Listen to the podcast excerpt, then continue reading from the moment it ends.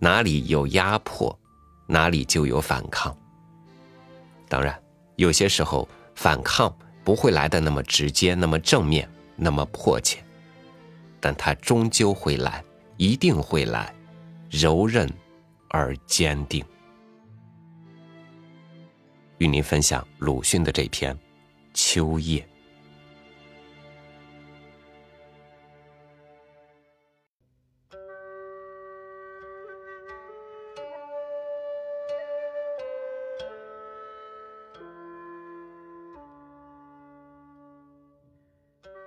在我的后园，可以看见墙外有两株树，一株是枣树，还有一株也是枣树。这上面的夜的天空，奇怪而高。我生平没有见过这样奇怪而高的天空。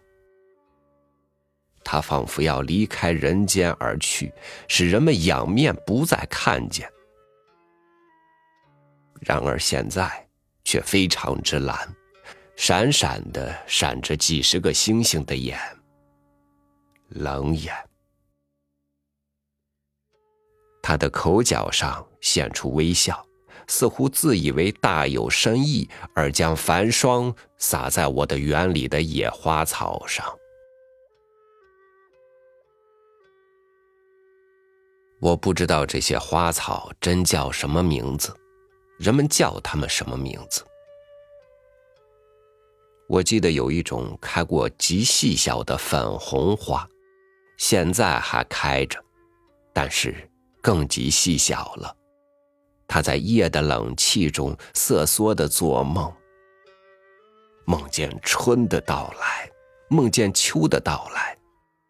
梦见瘦的诗人将眼泪擦在他最末的花瓣上，告诉他：秋虽然来，冬虽然来，而此后接着还是春。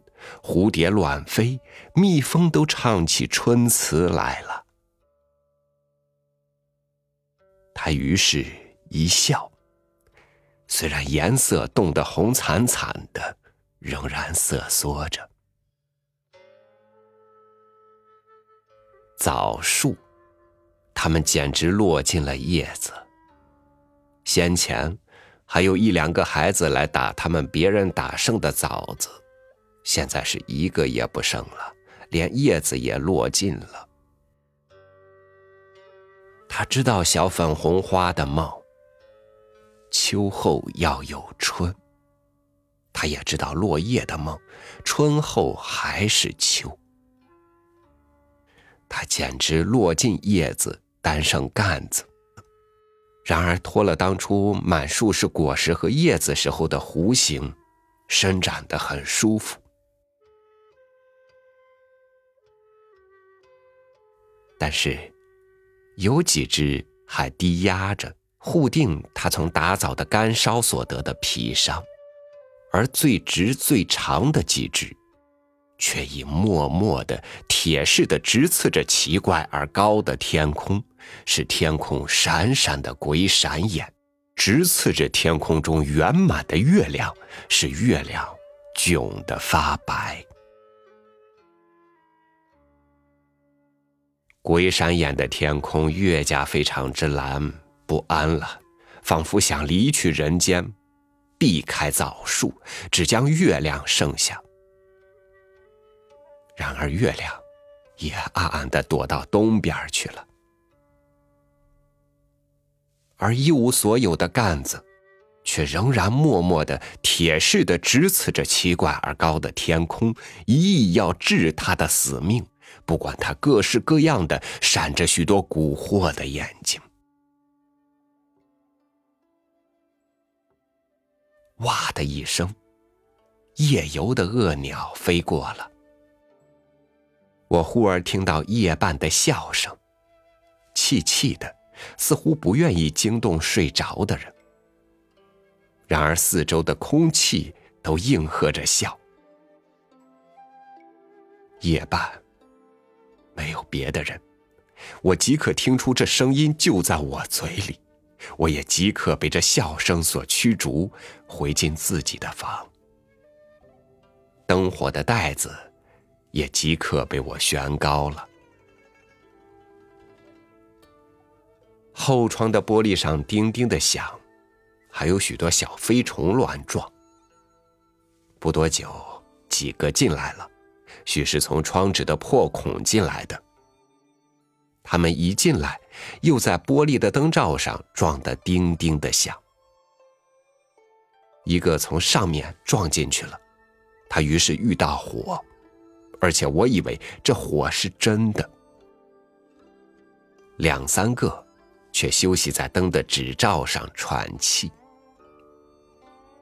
那罩是昨晚新换的罩，雪白的纸折出波浪纹的叠痕，一角还画出一只猩红色的栀子。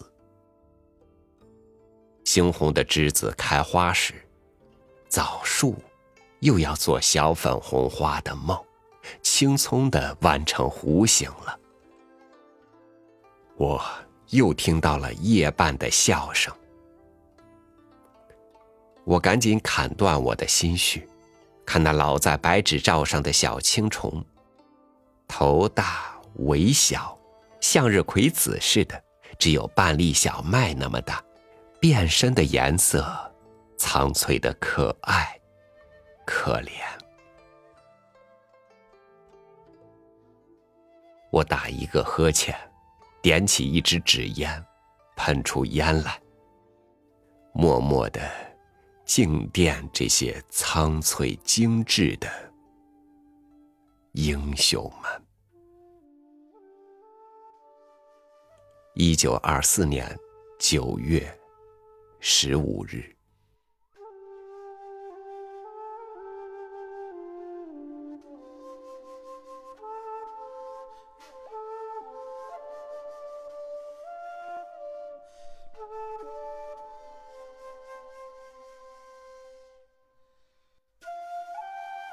离开了那个特殊的年代，生活的境遇有了变化，但是反抗的精神依然在。工作有压力，学习有惰性，爱情有摩擦，生活有障碍。你看，敌人还是不少，但是没有关系。秋夜是萧瑟悲凉的，但是秋天的生命在蛰伏着，在等待着。等待绽放出一个崭新的春天。感谢您收听我的分享，欢迎关注微信公众号“三六五读书”，收听更多主播音频。我是超宇，祝您晚安，明天见。